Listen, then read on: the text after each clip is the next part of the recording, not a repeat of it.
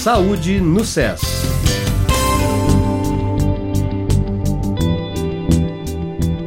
Olá, pessoal. Eu sou a Gil Zibara, professora dos cursos de jornalismo e publicidade do SESJF, e peço licença para invadir o espaço desta disciplina do seu curso.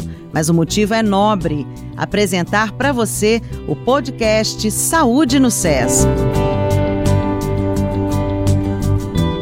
Todos sabemos que vivemos uma pandemia do novo coronavírus, de acordo com a OMS, a Organização Mundial de Saúde. Por isso, precisamos ficar atentos. Mas o que é coronavírus?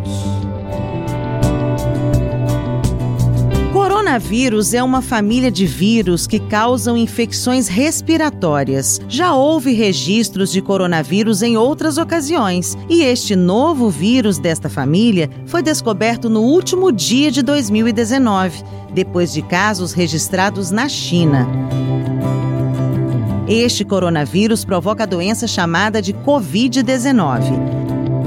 As formas de transmissão ainda estão sendo investigadas, mas uma delas já é conhecida: o contato com secreções contaminadas, como gotículas de saliva, espirro, tosse e catarro. E este contágio pode se dar pelo contato pessoal com quem está com coronavírus ou com objetos que estejam com as superfícies contaminadas.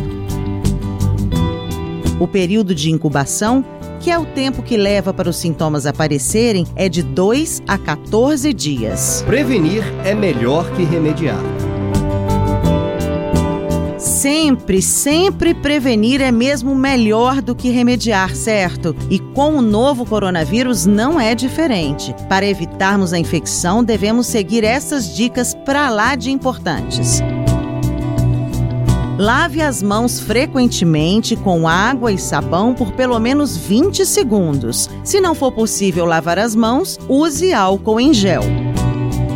Evite tocar nos olhos, no nariz e na boca com as mãos não lavadas.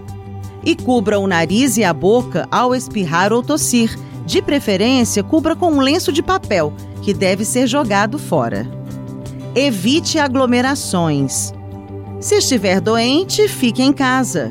Mantenha os ambientes bem ventilados. Não compartilhe objetos pessoais como pratos, talheres, copos e outros. Higienize objetos e superfícies tocados com frequência, como o celular, né, gente? Ok, pessoal? Essas dicas são super importantes, hein? Se liga nos sintomas. Pois é, se você estiver com febre e sintomas como tosse, secreção ou congestão nasal, dor de garganta, mal-estar, dor no corpo e dificuldades para respirar, você deve ficar atento. Se você não tiver viajado para algum local com muitos casos de Covid-19 e nem tiver tido contato com alguma pessoa com suspeita ou confirmação da doença, não terá critérios para considerar o seu mal-estar como suspeita de Covid-19, não, tá bom?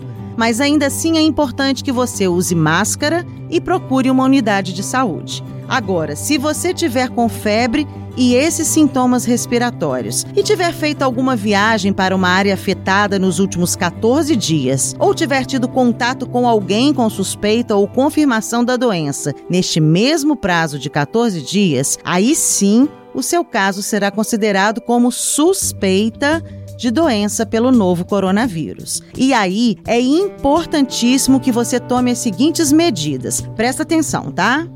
Usar máscara, zelar pela proteção das outras pessoas ao seu redor, procurar um serviço de saúde para avaliação, investigação e notificação, não frequentar aulas, locais de trabalho, eventos e espaços públicos, comunicar imediatamente a suspeita às pessoas que convivem com você e reforçar a higiene das mãos. Tomou nota? Beleza, pessoal? Por enquanto não há motivo para pânico na nossa cidade de Juiz de Fora e nem no nosso país. Mas como saúde é um dos bens mais valiosos da nossa vida, todo cuidado é necessário, certo? Então vamos lá. Muita higiene nas mãos, hein, galera? Esse foi o nosso podcast Saúde no SES. E se você curtiu, pode compartilhar com quem você quiser, ok? Valeu, gente! Saúde para nós! Saúde no SES.